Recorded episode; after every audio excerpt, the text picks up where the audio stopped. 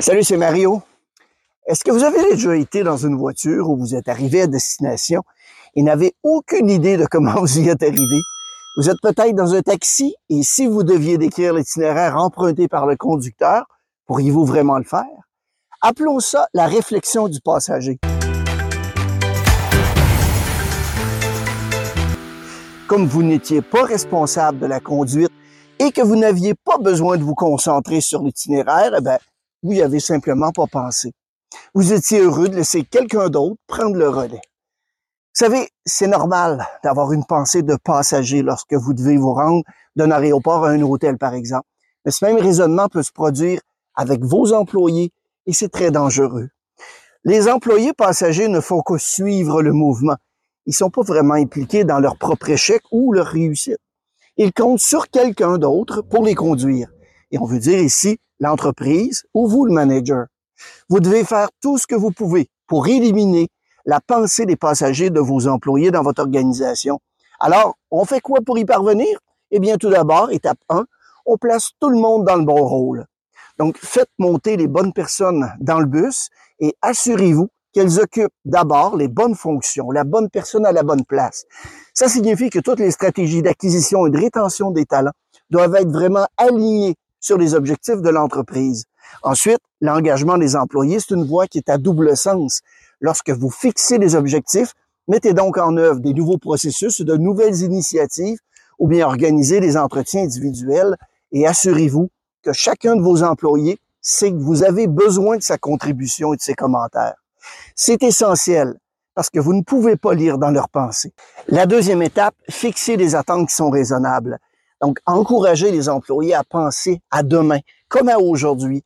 Aidez-les vraiment à réfléchir sur leur avenir chez vous et voyez avec eux ou elles comment leur rôle actuel peut les aider à y parvenir. Voyez aussi avec eux ce qu'ils doivent faire en termes de formation, d'apprentissage et de performance.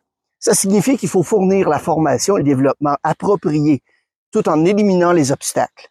C'est vraiment une conversation très utile à avoir avec un employé. Si vous offrez un feedback limité, ça va obliger l'employé à faire des essais et des erreurs, ce qui va prendre beaucoup plus de temps. L'étape 3, vérifier souvent. L'époque où on se contentait des évaluations semestrielles pour donner du feedback est vraiment révolue.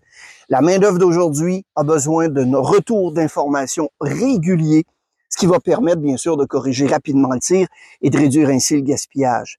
Utilisez donc des stratégies de contrôle formelles et informelles et utilisez-les chaque semaine. Ça va vous permettre de rectifier le tir et aussi de célébrer les succès, mais surtout vous pouvez discuter avec lui de leur progression. J'ai toujours dit que si vous voulez que je réussisse, vous devez me montrer à quoi ressemble la réussite. Vous pouvez penser ou savoir exactement ce que chaque employé doit faire pour s'améliorer, mais vous voulez que les gens de votre équipe le découvrent aussi par eux-mêmes et elles-mêmes. Ça montre qu'ils sont les moteurs de leur carrière et que vous êtes là vraiment pour les aider.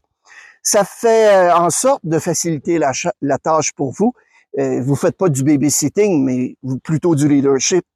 Étape suivante, donner un sens à leur travail. Les employés engagés font un travail utile et comprennent clairement comment ils peuvent contribuer à la mission et la finalité et aux objectifs stratégiques de l'entreprise. Encore une fois, c'est pourquoi ils doivent d'abord être placés dans le bon rôle.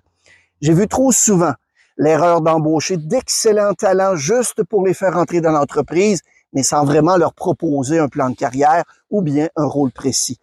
Si vous ne réglez pas ces détails rapidement, eh bien, ils vont partir. Les managers qui réussissent sont transparents dans leur approche de l'amélioration, de l'engagement. Ils en parlent constamment avec leur équipe. Ils organisent aussi des réunions sur l'état de l'engagement et font participer vraiment toute l'équipe à la discussion et aussi aux solutions. Les employés engagés sont des employés vraiment investis. Ils peuvent voir un chemin clair vers le succès et jouer un rôle actif dans leur développement.